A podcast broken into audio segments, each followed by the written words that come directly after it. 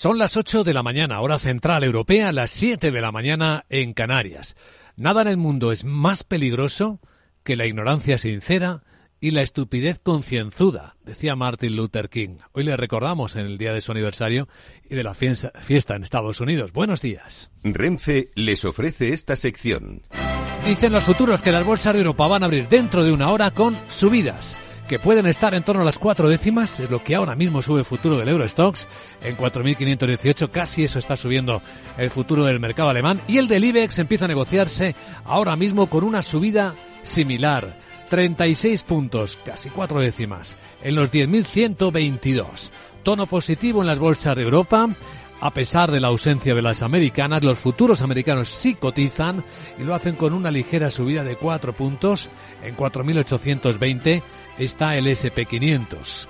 Con un eh, escenario tranquilo, el foro de Davos en Suiza, encargado de situar las claves que están moviendo al mundo, y ya ha elegido el claim, como bien saben, reconstruir la confianza en un mundo fragmentado, utilizando la transparencia, la coherencia, la rendición de cuentas, algo que no es muy habitual últimamente en los gobiernos del planeta, ¿verdad? De los más próximos a los más lejanos.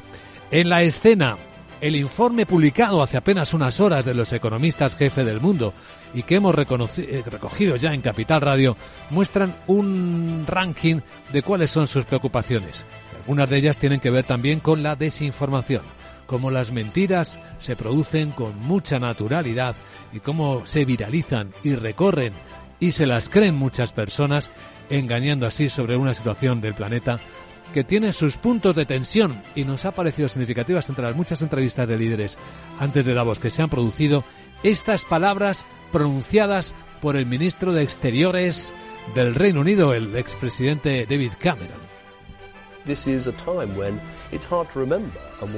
Dice, este es un momento en el que es difícil recordar un mundo más inestable, peligroso e incierto. Lo decía en una entrevista a la BBC anoche. Las luces desde donde me siento en el Foreign Office, las luces rojas en el tablero global, están parpadeando mucho. Y vamos a ver a continuación algunas de esas luces parpadeantes en el comienzo de la mañana, antes de recibir a nuestro invitado capital, que va a ser en tan solo unos minutos, al vicepresidente de COE y de la Asociación de Trabajadores Autónomos, Lorenzo Amor, y de entrar en la gran tertulia de la economía con Julián Salcedo, Miguel Córdoba y José Carlos Gómez Borrero. Renfe les ha ofrecido esta sección. Mario, que eso de que no te da tiempo a pillar el tren. No te preocupes, que lo he mirado y hay un tren cada hora. Así que nada, salsero, duchita fría, cafetito para la resaca y ya te estás viniendo que está tu ahijao y toda su clase esperándote. Niños, saluda al Tito. ¡Tito! En Renfe tenemos la mayor frecuencia de trenes de este país. Nadie te da más. No todos los trenes son como Renfe. Renfe, tu tren. El broker CMC Markets patrocina las noticias del día. Y entre las noticias de última hora, que Estados Unidos, un barco de guerra de Estados Unidos, ha derribado otro misil que lanzaron, que le lanzaron los hutíes desde el Yemen. Miguel San Martín, buenos días. Buenos días. Ha sido derribado en las proximidades de la costa de una ciudad al oeste del Yemen por aviones de combate estadounidenses sin causar daños.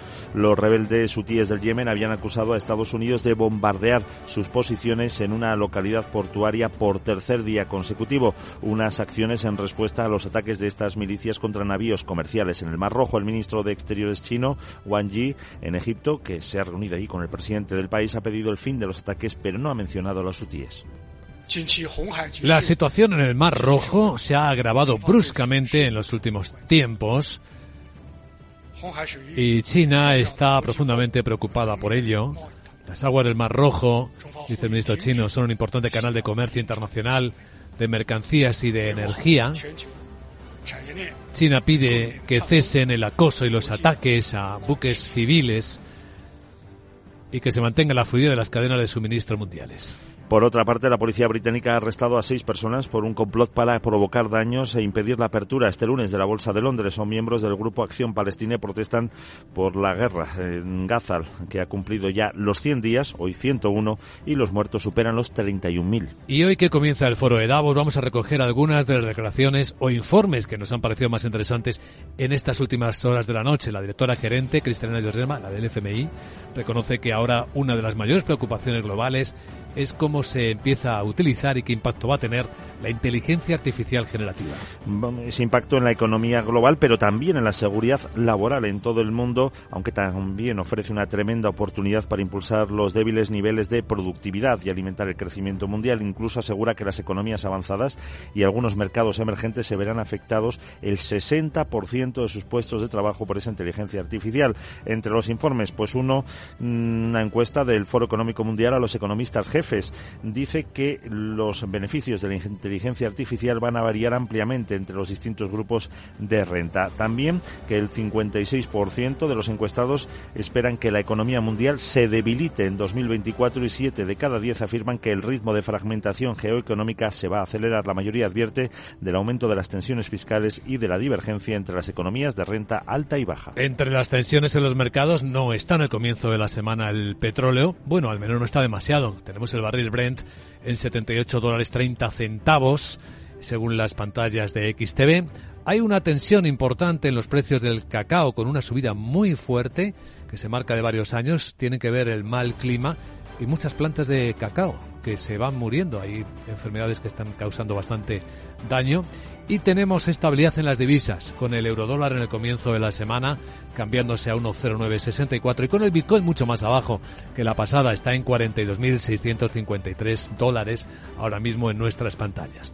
En la escena inmediata tenemos en España hoy una nueva reunión de la Mesa de Diálogo Social sobre las pensiones. Se abordarán, entre otros temas, la puesta en marcha de la cotización y protección de prácticas formativas, la revisión del procedimiento de los coeficientes reductores de la edad de jubilación en actividades penosas o peligrosas y el desarrollo de los acuerdos del Pacto de Convenios en relación con la incapacidad temporal. ¿Qué más hay en la agenda del lunes? Sara Bot, muy buenos días, bienvenida de nuevo. Muy buenos días, vamos ya con el último repaso a la agendita del día más tristes del día y te cuento que Alemania publica los datos de PIB de 2023 el índice precios al por mayor de diciembre y subasta deuda a 12 meses. También emite deuda Francia. Italia divulga la balanza comercial de noviembre y en el Reino Unido se esperan datos de productividad laboral del tercer trimestre. En la zona euro esperamos la producción industrial y la balanza comercial de noviembre. Hoy no tendremos ninguna referencia macro en Estados Unidos porque celebra el día de Martin Luther King. Luis Vicente vamos a escuchar ahora al vicepresidente de la CEO OE, OE, OE, OE, para que nos hable del diálogo social y de la subida del SMI. Por cierto, ¿sabes qué quieren decir esas siglas? No te esquivosques. Significan Sara merece invertir. Jeje. Ahora se lo dices a Lorenzo Amor. ¿Y cómo va el convenio colectivo de las robotas? ¿Vale? Pues me voy rauda y veloz y sin temor. Hay que ver que cada día canto mejor. Ya. Chao. sí, deja espacio, querida Sara. Enseguida saludamos a nuestro invitado capital. El broker CMC Markets ha patrocinado las noticias del día.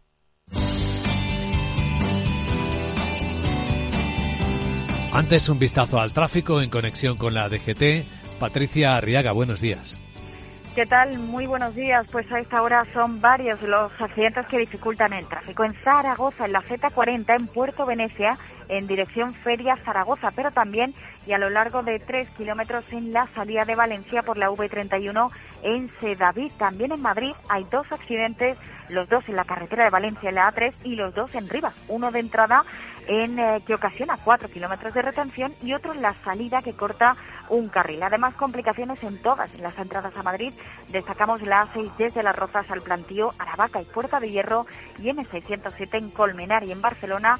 Muy complicada la entrada por la A2 en Pallellá, también tráfico lento en Valencia, en la A7 en Manises, en dirección Barcelona, en el acceso a Sevilla por la A4 en Carmona y en Cádiz, muy densa la A7 en los barrios en dirección a Málaga. Además, especial atención por bancos de niebla en muchos puntos del país.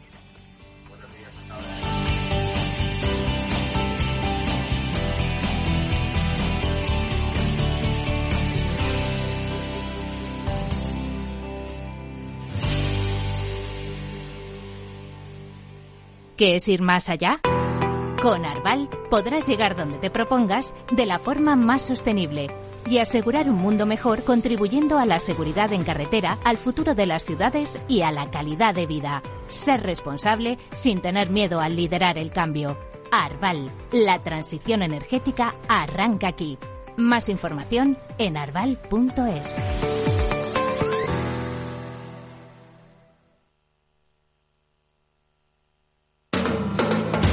Capital Radio.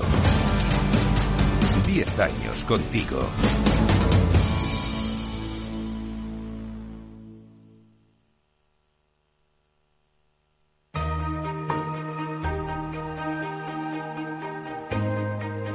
La entrevista capital.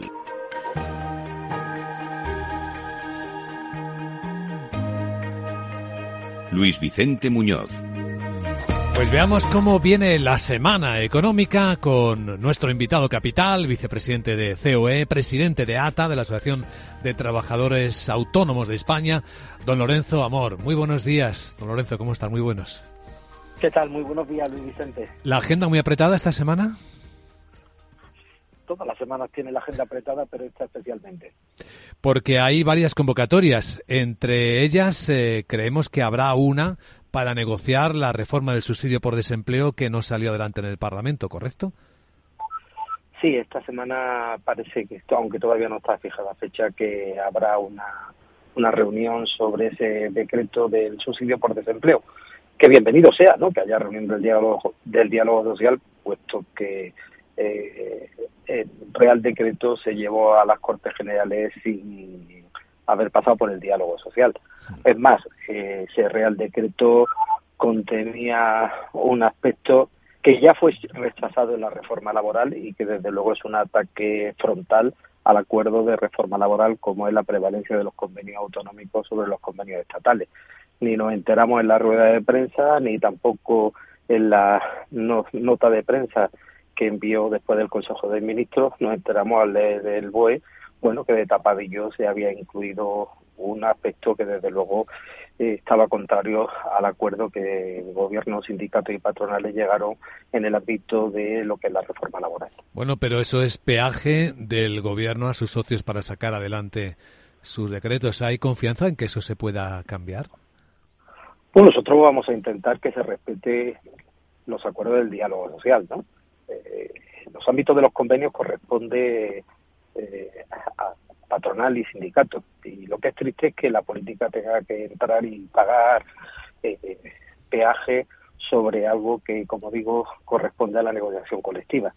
Eh, ni es bueno para el país, ni es bueno para la unidad de mercado que algunos hayan introducido esto en una norma que, como digo, se ha hecho de tapadillo y sin, y, sin acuerdo en los ámbitos del diálogo social. Desde luego hay empresarios y sindicatos que están de acuerdo. ¿Por qué, Lorenzo Amor, eh, hay este rechazo a que haya prevalencia de convenios autonómicos sobre los sectoriales? Bueno, entre otras cosas porque está la unidad de mercado, ¿no? el problema es que una empresa que tenga un ámbito en el resto de España y también en, el País Vasco o en otros territorios, pues va a tener diferencias salariales en el ámbito de los convenios por este aspecto, ¿no? Eh, quiere decir que al final en cada comunidad autónoma podemos encontrar un convenio diferente para una misma empresa o autónomo que presta un servicio en varias comunidades autónomas. Eso es una locura. Hmm, por parte que es un elemento de desigualdad, ¿no? Dentro del territorio interior. Bueno, indudablemente, ¿no? Eh, tenemos también recién aprobada la subida del salario mínimo interprofesional, también sin acuerdo con el lado empresarial. ¿Qué impacto puede tener en la actividad de las empresas y en particular de los autónomos? Bueno, se ha hecho esta subida más como una propaganda política y como un castigo a los autónomos y las empresas que como aspectos técnicos. Voy a poner un ejemplo, ¿no? Eh, desde luego, la patronal COE y CEPIME estaban de acuerdo en que había que subir el salario mínimo. Nuestra propuesta estaba entre un 3 y un 4%, pero sí ligado a algunos aspectos que no son nuevos y que llevamos tiempo poniéndolo encima de la mesa. El salario mínimo ha subido un 54%, teniendo en cuenta 2024, eh, ha subido un 54% desde el año 2019 pero los contratos públicos, es decir, los servicios que presta autónomo y empresa a la administración, ha subido cero euros. Pedíamos al, gobierno que esto hay que revisarlo, ¿no? Y también estamos viendo cómo entre el régimen agrario y el régimen del hogar se han perdido en los cuatro últimos años 117.000 trabajadores, ¿no? Y cómo está afectando al régimen agrario la subida de, de, del SMI. Por eso pedíamos una bonificación en las cotizaciones empresariales que pagan los empresarios y los autónomos del campo. El gobierno ha mirado hacia otro lado, nos propuso una propuesta del 4% y sorprendentemente de forma express, pues suben un 5%. ¿Qué impacto? Pues un autónomo, una empresa con cuatro trabajadores, si hubiera salido, subido el salario mínimo un 4%, hubiera pagado 4.000 euros más al año por esos cuatro trabajadores. al subir un 5%, pues va a pagar 5.000 euros más al año por esos cuatro trabajadores evidentemente eso mm, vayamos multiplicándolo conforme la empresa tiene mayor tamaño. Sí, así que el cálculo va a depender, o el impacto real de su actividad va a depender de cómo estén sus márgenes, de cómo trabaje este año. No hace falta irse a Davos, ¿verdad?, para saber que viene un año precario. El problema no es ese, los márgenes, porque como digo, el problema está en las administraciones, en los autónomos y las empresas que trabajan con la administración, que desde luego eso sí que no van a poder subir precios. El que no trabaja para la administración, bueno, podrá eh, trasladar a su servicio, a sus precios, lo que es el impacto de la subida del SMI. Pero desde luego el que trabaja con la administración es el problema que tiene, no puede subir el precio. Hmm. Hablando de este año que viene, eh, eh, Lorenzo Amor, con su perspectiva, como presidente de los autónomos, también como vicepresidente de COE, ¿Qué tipo de año viene? Citaba el informe de los economistas jefes que han presentado esta noche en Davos, que definen el año como algo precario, ¿no? Con desaceleración económica. ¿Cómo, cómo viene? Bueno, yo lo situaría con incertidumbre, ¿no? Y la incertidumbre ni es buena para la inversión ni es buena para la creación de empleo. Vemos un año donde va a haber crecimiento económico, pero un crecimiento muy tenue, donde va a haber creación de empleo, pero prácticamente la mitad de lo que se ha creado en España este año y donde esperemos que se pueda mantener la inflación por debajo del 3%, ¿no? Esa, así es como vemos el año. Y en el ámbito de los autónomos, bueno, es que arrancamos el año, pues fíjese, con una subida nueva de los costes laborales, ¿no? Eh, hemos terminado el año donde el 80% de los autónomos eh, ha visto un importante incremento de gastos, muy por encima que lo que ha sido su actividad. Pero es que iniciamos 2024 pues con nuevos incrementos de gastos. En este caso, por ejemplo, acabamos de conocer lo que es el incremento de los costes laborales. Don Lorenzo Amor, vicepresidente de CEO y presidente de la Asociación de Trabajadores Autónomos ATA, gracias por compartir su visión hoy en Capital Radio. Le deseamos la semana lo mejor posible, que vaya lo mejor posible. Muchísimas gracias. Un abrazo, Luis Vicente.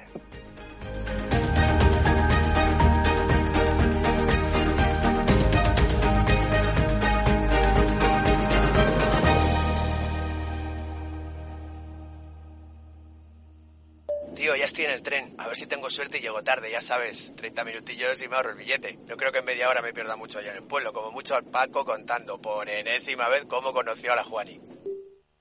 Con el compromiso Renfe de puntualidad, si tu tren AVE se retrasa más de 15 minutos, te devolvemos el 50% y el 100% si se retrasa más de 30. Normal que alguno prefiera llegar tarde. Nadie te da más. No todos los trenes son como Renfe. Renfe, tu tren.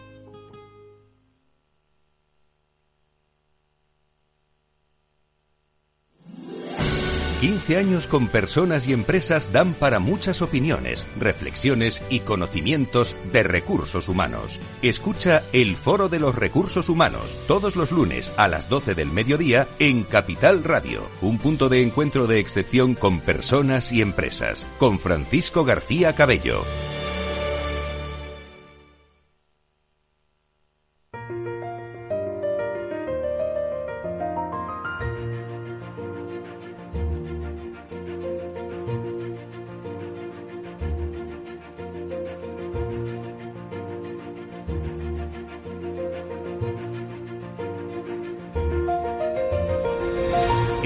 Capital Radio comienza la gran tertulia de la economía con Luis Vicente Muñoz.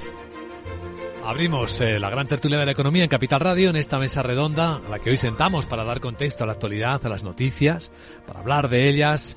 A Miguel Córdoba, que es profesor de economía financiera. ¿Qué tal, Miguel? Buenos Hola, días. Vicente, buenos días. Bienvenido. Estar con vosotros. Bueno, estreno y es una alegría que esté aquí con nosotros José Carlos Gómez Borrero, es economista y doctor ingeniero agrónomo, autor del libro Una corona de laurel naranja. Sí, así es. Bienvenido. Vengo de primerizo, o sea que pido compasión. Pues nada, bienvenido. Vamos a disfrutar de juntos del diálogo, del análisis y del contexto, también con Julián Salcedo, que es doctor en economía, preside el Foro de Economistas Inmobiliarios. ¿Cómo estás, Julián? Buenos días. Muy buenos días, estupendo, encantado de estar con vosotros. Hoy tenemos, ya sabéis, a la élite de la economía, de los líderes del mundo, en Davos, en esta localidad suiza. Imagino que habéis echado un vistazo más o menos a la primera línea de marketing, a los mensajes que están trasladando. ¿Cómo están las cosas en el mundo? ¿Cuál es la principal preocupación? Porque intentan sintetizar mucho ese ejercicio, pues seguramente lo hacen bastante bien. Ya han presentado mapa de riesgos, ya han presentado el claim. Este año lo que hay que intentar es reconstruir la confianza en un mundo fragmentado, incluyendo la transparencia, la coherencia, las rendiciones de cuentas. No sé si de esto estamos ahora. Bueno, son grandes frases, ¿no? Es típico. Ese tipo de foros, eh, bueno, pues todo el mundo quiere quedar bien, todo el mundo se pone el traje de los domingos, todo el mundo queda maravilloso. Es lo que habría Y, que hacer, ¿no? Eh, sí, lo que pasa es que luego está la, la- la vida real, ¿no? Y yo creo que la vida real, el mundo geopolítico en particular, no está precisamente muy bien. Creo que los conflictos de Ucrania y de Gaza, y ya veremos si nos extiende, es, eh, atacan claramente al tema de- económico a nivel mundial. El tema de- del canal de Suez puede estar, pues, generar una, una bolsa de inflación, de nuevo, ¿eh? porque se han multiplicado por, eh, por más de dos los fletes. Eh, bueno, y yo creo que hay cosas muy importantes y, bueno, la inflación sigue estando ahí. Eh, yo cuando leo que dice, fíjate, solo han subido un 7,3% los alimentos el año pasado y es el tercer año y llevamos ya más de un 30%. Digo, bueno, pues y, la- el gobierno muy contento. Digo, oh, pues nada, estupendo. oye. Pero seguro que estáis muy bien de memoria. Hace un año, ¿os acordáis? Subidas de tipos de interés en curso, arreciando, todavía efectos de las pandemias, aunque estas navidades han sido tremendas con, con el tema. Se hablaba en Davos de la policrisis, o las policrisis, varias crisis que transcurrían de forma paralela. Ahora esta vez dicen que a ver si no se convierte todo esto en una permacrisis. Bueno, puede ser. A mí de los de los que han anunciado su presencia en Davos me han sorprendido dos de ellos. Claro, lógicamente uno es el ucraniano, que Zelensky, ¿no? El presidente. el Zelensky, y el otro es eh, Milei. O sea, Milei se presenta por primera vez en sociedad. Sí. Y hablando de inflación, no cabe duda que estos señores tenían un 170%, no está mal. ¿eh? Entonces, eh, yo creo que además se va a ver con, con Lagarde, que también va a estar allí y que le acaba de dar nada menos que 44 mil millones de dólares, con lo cual tiene un primer colchón para poder solucionar la papeleta argentina, que no es pequeña. Te refieres al Fondo Monetario Internacional, Sí, ¿no? exactamente. En el caso de Cristina Lagarde, presidenta del Banco Central Europeo, no. No, no, la- refiero a, a Cristalina Georgieva.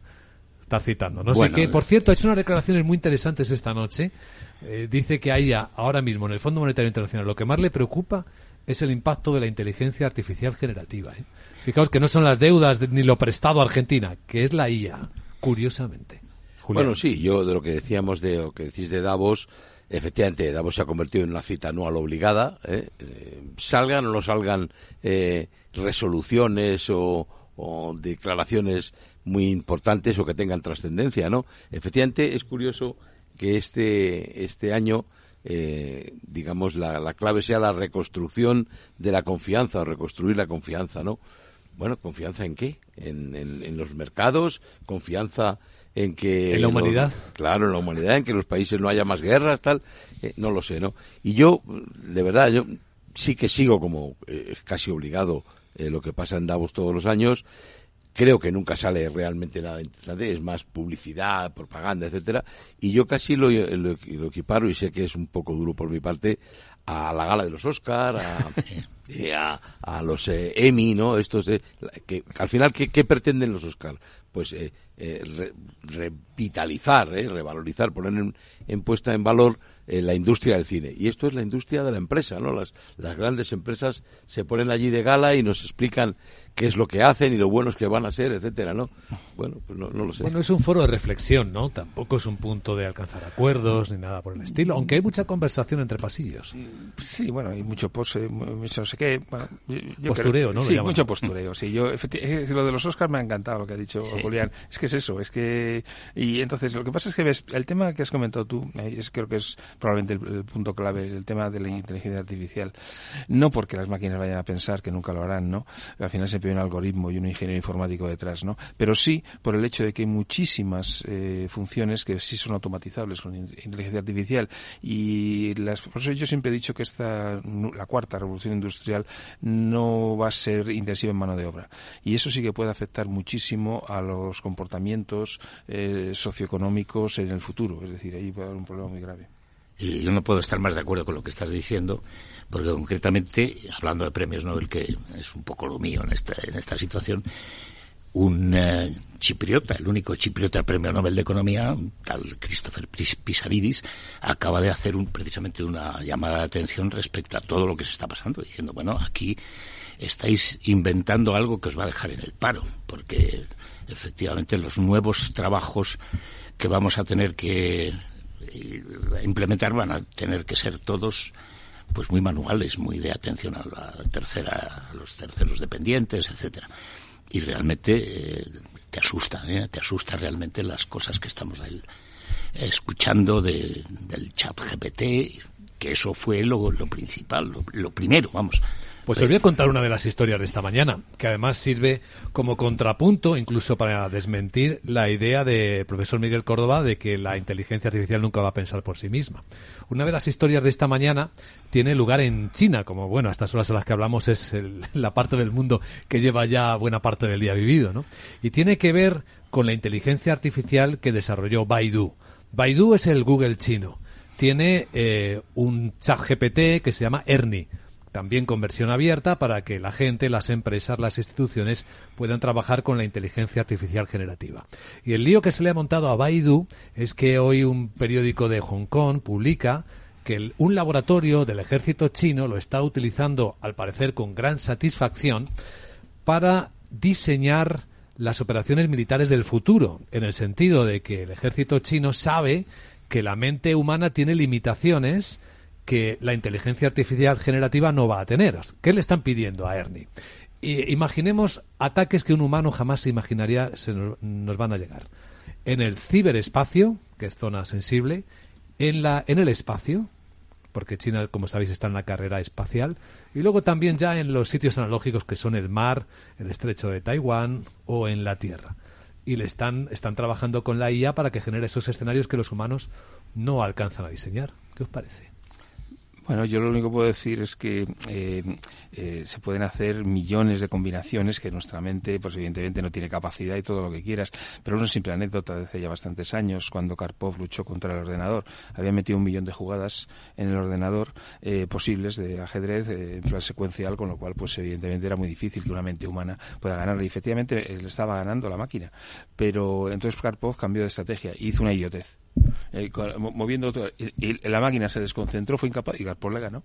Porque siempre la, la, millón en una, esa no la tiene, ¿eh? la máquina. Pues eh, la idiotez puede ser nuestra esperanza, quieres decir. Sí.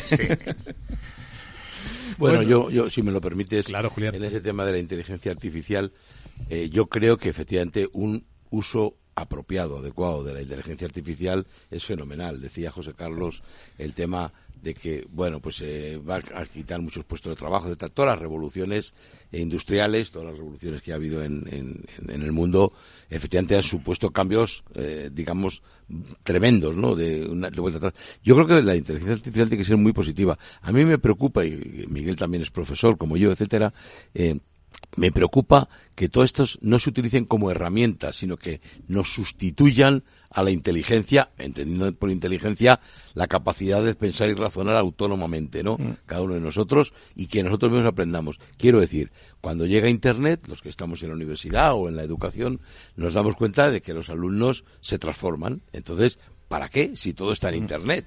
Coño, para saberlo, ¿no? Mm. ¿Eh? Y ahora con ChatGPT es todavía mucho más allá Es decir, ya no es que está en Internet, es que me lo va a hacer él solo, ¿no? Bueno, hay un estudio de la Universidad de Cambridge, lo leí hace tres o cuatro meses, que han hecho durante 30 años comprobaciones de la capacidad intelectual de los alumnos en su universidad, etcétera, y hay claramente una tendencia descendente precisamente desde que empezaron a entrar los móviles, los ordenadores y todas esas cosas, porque cada vez se esfuerza menos el cerebro y entonces la capacidad intelectual va bajando. Bueno, puede estar generándose una nueva brecha, ¿no? De aquellos que van hacia la comodidad y aquellos otros que quieren dominar, ¿no? La complejidad que también en el lado humano siempre ha existido esto. Y vosotros que sois de la academia, me diréis, hablamos siempre de que la tecnología elimina puestos de trabajo, pero ¿qué es lo que ha pasado con la tecnología a lo largo de la historia? Ha generado muchos más empleos de los que ha destruido, ¿no? Sí, concretamente el pobre Solov, pobre digo porque se acaba de morir con 99 años, premio Nobel de Economía, el, el primero que quedaba ahí aguantando como podía, decía eso precisamente, que lo que había generado la gran expansión internacional y mundial del desarrollo es la tecnología, nada de la tierra, ni el capital, ni el trabajo, que es la tecnología. Es la tecnología. Es la tecnología la que demuestra el crecimiento económico mundial. Vamos. Sí, pero eh, tiene un problema, ¿verdad? Que yo estoy, yo estoy completamente de acuerdo contigo, José Carlos, pero lo, lo importante es que la tecnología digamos, nos iguale, llegue a todos por igual, ¿no? Y el problema es que hay esas brechas tecnológicas en donde unos, ya sea por países o dentro de los países, dentro de los componentes de una misma sociedad, la tecnología no no llega a todos por igual, ¿no? Sí, pero dice que efectivamente hoy está a la altura, a la disponibilidad de todo el mundo. O sea, es muy optimista en ese sentido. Por lo menos era muy optimista porque el pobre ya no tiene nada que decir. Pero así como la tierra, el, espacio, la población puede estar limitada, incluso el capital, eh, la tecnología está a disposición de todo el mundo. Con lo cual mm, es un, un, digamos, una apertura a la esperanza, ¿no? Que efectivamente puede aquello llegar a los menos, menos favorecidos. Oye, y tú que sabes tanto de premios Nobel, eh, ¿cuándo se montará el lobby para que Pedro Sánchez lo consiga? bueno, yo creo que mm, eh, tendría primero que tener el premio Fronteras del Conocimiento, que la verdad es que el, tío, los, los de allí, hay una hay una, un truco, ¿no? Y es que en el jurado de Fronteras del Conocimiento que da el BBVA, el presidente es un ex premio Nobel, con lo cual ya se sabe más o menos por dónde van los tiros. Cada año ponen cada a uno. Cada año ponen a uno y creo que el último era Eric Max, Maskin o no sé quién. Que dices, joder, ¿cómo es posible que acierten tanto, no? Pues efectivamente saben más o menos por dónde van los tiros. Os veo con buen humor esta mañana. ¿Quién diría que es el Blue Monday? No sé si creéis en esas estadísticas. Eh, que dicen eh, si juntamos variables de comienzo del año, fin de las Navidades, eh, todo confluye a que hoy sea un día triste, ¿no? Para los seres humanos, cíclicamente. No en vuestro caso. No, no. Bueno, os cuento lo que dice la encuesta a los economistas jefes. Algunos pueden ser aspirantes a premio Nobel en algún momento. Los economistas jefes de las empresas más importantes del mundo han respondido a una encuesta que se publica en nuestra, en nuestra Davos esta mañana. Y dicen, y están de acuerdo yo creo que en la línea de vuestros argumentos, que los beneficios de la inteligencia artificial van a ser mm, van a variar ampliamente entre los distintos grupos de renta. Es una manera cordial de decir que habrá brechas y que se van a mm. notar cada vez más, con opiniones mucho más optimistas sobre los efectos en las economías desarrolladas. Es decir, a los ricos la IA generativa les va a venir o nos va a venir de cine mientras que a los pobres está por ver, es lo que dicen. La encuesta dice que el 56% de los que han respondido, o sea, más de la mitad, creen que la economía mundial se va a debilitar este año.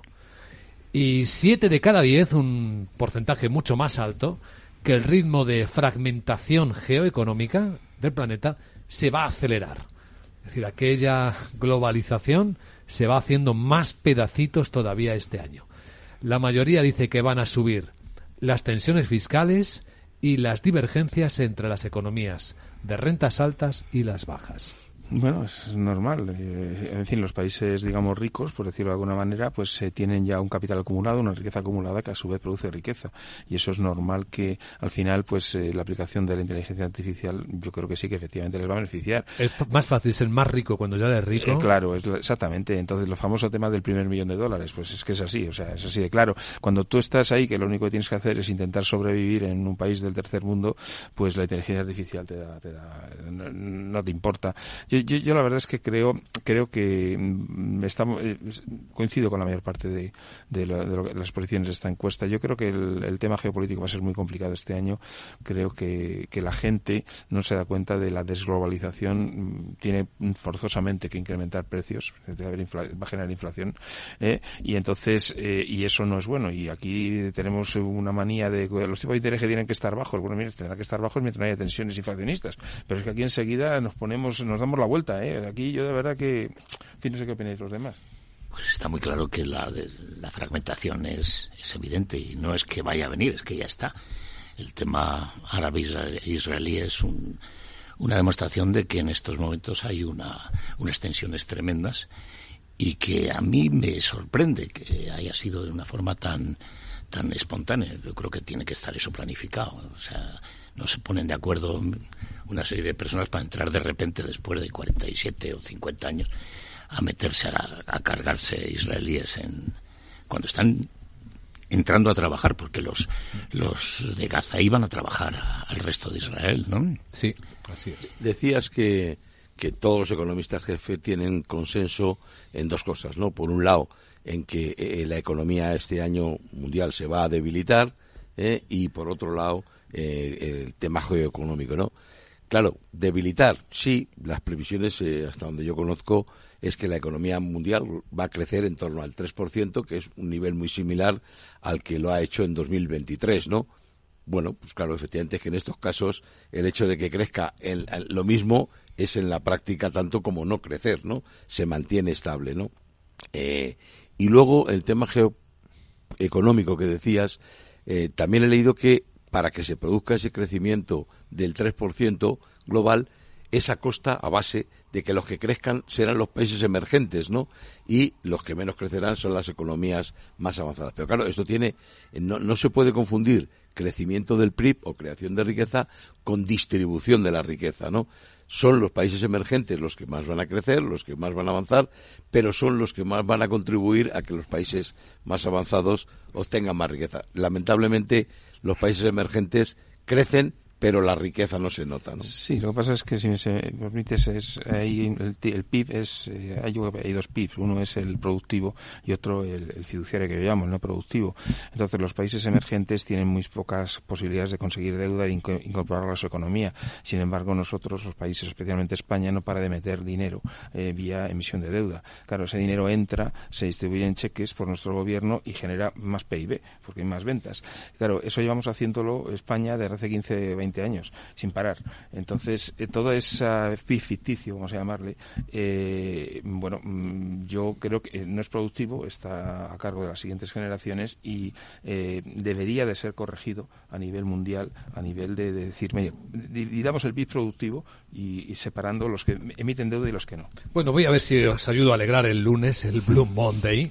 Os voy a enseñar lo que mm, uno de los hombres se supone más sabios del mundo en economía, desde luego más influyentes, Larry Fink, dice de cómo se pueden aprovechar las oportunidades del futuro. Y dónde está la generación de valor, incluso para los gobiernos. En un instante, en Capital, la Bolsa y la Vida.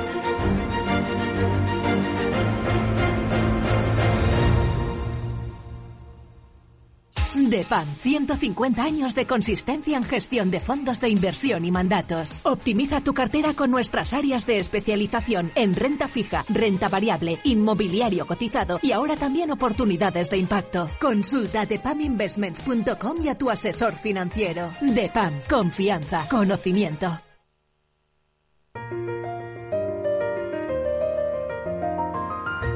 La gran tertulia de la economía, solo en Capital Radio. Y puedo adelantaros cómo vienen las bolsas de Europa este lunes para empezar la semana en positivo, claramente. Y eso que los norteamericanos no van a estar, también eso pues introduce menos presión. Hoy es el día de Martin Luther King en Estados Unidos, pero sí funcionan los futuros americanos, que están muy tranquilos, muy planos. El SP en 4.817 puntos.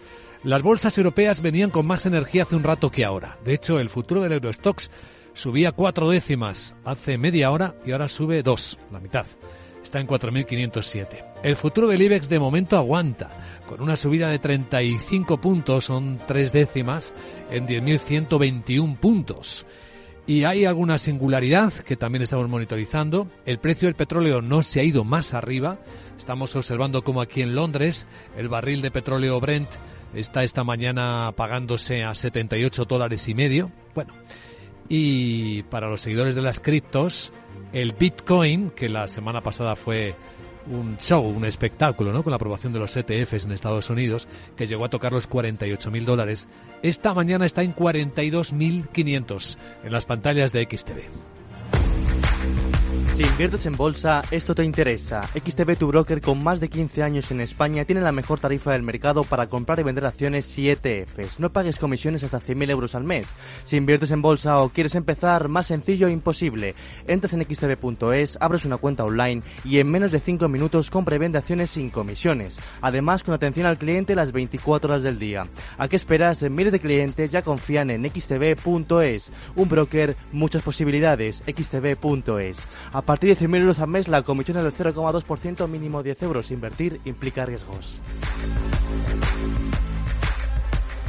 Bueno, pues sí, os llamo la atención sobre, y me gustaría que lo comentarais, a ver cómo lo interpretáis, lo que Larry Fink, el presidente de BlackRock. BlackRock es el fondo de inversión más grande del planeta. Invierte en todos los sectores. Cada vez que entra, pues como entra un elefante en una cacharrería, es eh, algo que observar y analizar y donde ha entrado, lo que ha comprado es el 20% del mayor fondo de inversión en infraestructuras del planeta también.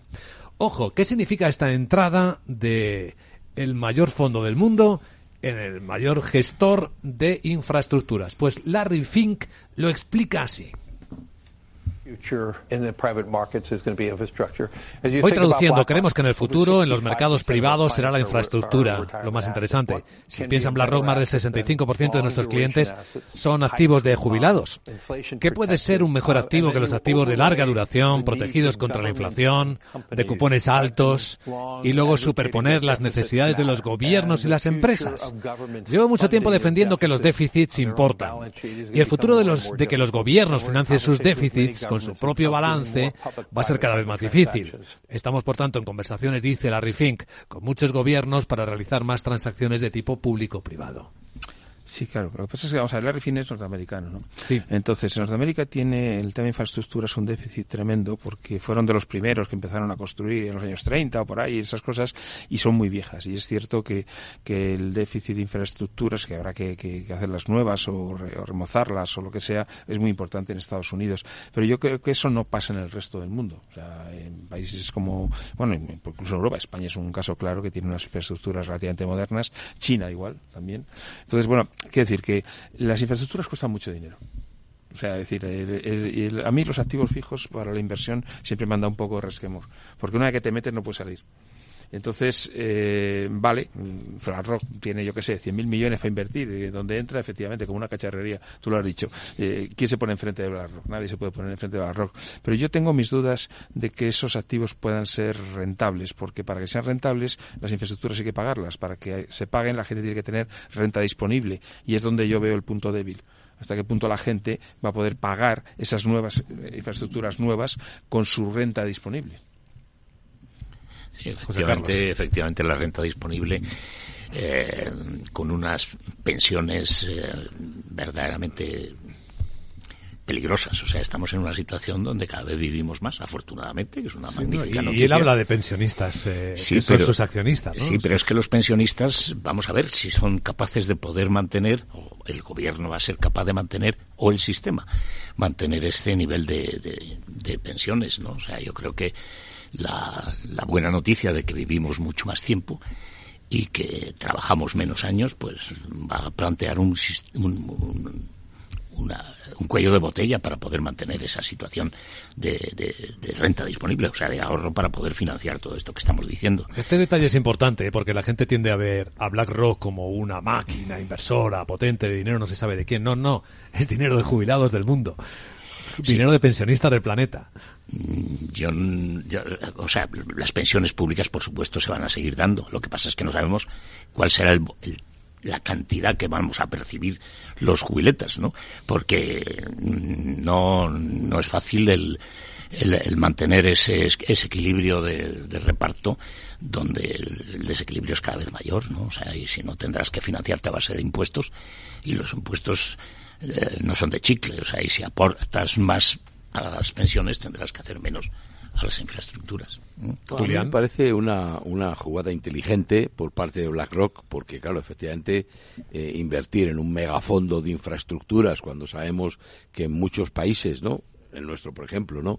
Eh, no está haciendo hace muchos años inversión eh, pública en infraestructuras eh, porque carece de recursos, es decir, ya está, está muy endeudado, mucho déficit, etcétera. Entonces, de repente aparece alguien que suple al Estado y le dice, oye, no te preocupes, yo te hago la infraestructura, claro, a cambio de un fee anual, ¿no? Eh, porque tú vas a pagar por, por el uso, el Estado va a pagar por el uso de las infraestructuras, pero no paga el Estado, pagamos nosotros con nuestros impuestos. Y me preocupa en ese sentido que los eh, algunos Estados eh, se puedan hacer dependientes para evolucionar sus infraestructuras de estos grandes fondos. Es decir, bueno, vale, fenomenal, está muy bien, lo que yo no podía hacer lo sustituyo por ellos, ¿eh? lo hacen, pero te conviertes en dependiente. Es decir, podría llegar hipotéticamente ¿eh?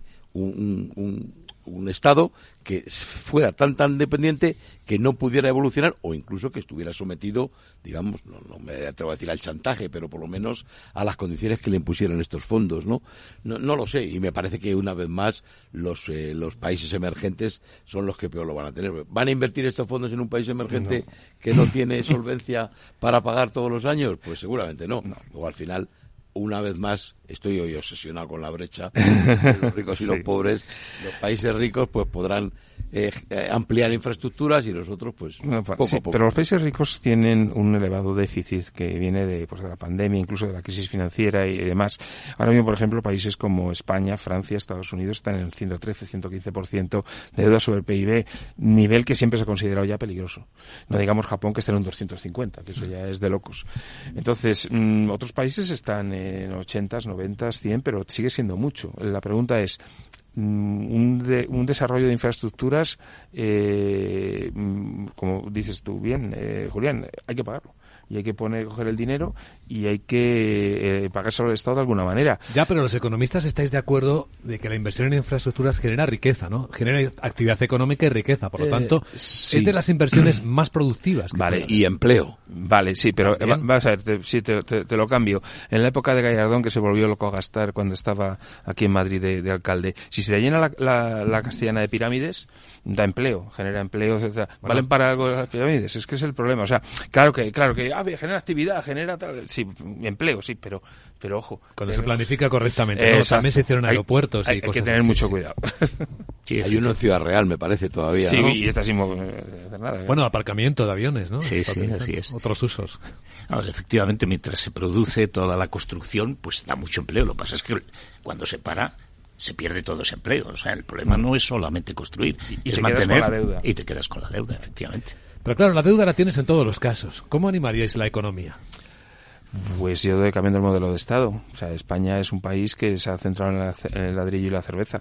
Y es que eso no, hay, que tenerlo, porque tenemos sol y tenemos turismo. Nos ha salvado, ¿eh? Claro, sí, sí, nos ha salvado. Varias veces. Sí, pero es, lo de siempre, es que te, dopan, te dopan con eso y a, tirar. Pero tenemos que desarrollar lo otro, la industria, la tecnología, todo ese tipo de cosas. Y yo creo que, que, no he visto a nadie que haga estas cosas. Y no entremos ya con nuestro presidente, que ya sabéis que no me cae muy bien, eh, cuando dice en la época de elecciones, hace 7, 8 meses, que iba a hacer 200.000 viviendas y no ha vuelto a hablar del tema en, ocho meses. Y España necesita un millón de viviendas. Es decir, porque hemos crecido en dos millones y medio la, población y, no se ha vuelto a hablar de ello. Me tocas el punto flaco a Julián. bueno, eh, es que prometer. Claro, ya, sí, claro. Eh, eh, cuando todo el mundo sabe y le hemos dicho que no va a poder cumplir, ¿no? Es decir, sí, en el muy largo plazo, ¿eh? De 15 años, pues sí, pues efectivamente, claro, cómo no, pero lo que la gente las necesita es hoy, ¿verdad? Claro. las pide hoy, ¿eh? Y daba la sensación en un momento determinado de que prometía tenerlas ya, ¿no? Bueno, pues no, pues ya no van a estar, ¿no? Eh, de todas formas, efectivamente, este tema, tú preguntabas, creo, que cómo reducir la deuda, ¿no? ¿Eh? Me parece que era tu pregunta. ¿Cómo animar la economía? ¿Cómo animar? Bueno, que es otra manera de ir pagando la deuda, sí, no aumentar los gastos. pues si es cómo animar la economía, pues yo creo que efectivamente, eh, eh, digamos, que los estados, en nuestro, en concreto España, se decida a hacer actividades de valor añadido, de alto valor añadido. Claro que hemos salvado el año 2023 con el turismo, entre otras cosas. Sin duda. Está, clarísimo, ¿no? Eh, pero bueno, bien, bien está y ojalá sea igual en 2024. Pero hombre, vamos a ponerle algo de alto valor añadido, alguna industria tecnológica, yo qué sé, ¿no? Hmm. Estamos en unas condiciones espectaculares para traer industrias limpias. Tenemos sol, tenemos buen clima, tenemos la posibilidad de lo que tantas veces se ha dicho, que somos la California de Europa, ¿no? José Carlos, ya vamos al final de nuestra tertulia para despedirnos. A ver si uno de los próximos premios Nobel de Economía estudia el impacto que tiene en la economía la normalización de las mentiras. ¿Las mentiras qué impacto tienen? Sí, porque si las mentiras salen gratis, en realidad lo que hacen es destruir la confianza. Los de Davos están tratando eso hoy. Y cuando se destruye la confianza, se destruye algo más. Y en algún momento habrá que estudiar, no sé si en términos sociológicos, psicológicos, qué impacto tiene en una población que últimamente, ya lo veis, se está repitiendo mucho la idea de, uy, qué cansado estoy, no estoy quemado, pero estoy muy agotado, esa sensación de que estamos cuesta arriba y todo se nos pone más difícil, empieza a extenderse. Es simplemente una reflexión para, para terminar, porque hasta aquí hemos llegado a una gran tertulia de la economía. Hoy se lo tiraba, se lo lanzaba a José Carlos Gómez Borrero porque es especialista en seguir a los premios Nobel, a ver si en la próxima jornada hay algo de esto. Miguel Córdoba y Julián Salcedo, gracias por acompañarnos, José Carlos, y hasta la próxima ocasión. Feliz semana.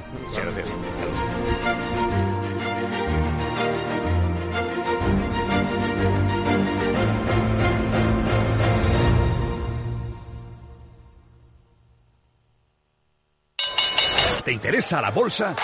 Invierte en acciones o fondos cotizados sin comisiones hasta 100.000 euros al mes con XTB. Vente al broker mejor valorado según Investment Trends y al mejor broker para operar según Rankia. Un broker, muchas posibilidades. XTB.com. A partir de 100.000 euros al mes, comisión del 0,2%, mínimo 10 euros. Invertir implica riesgos.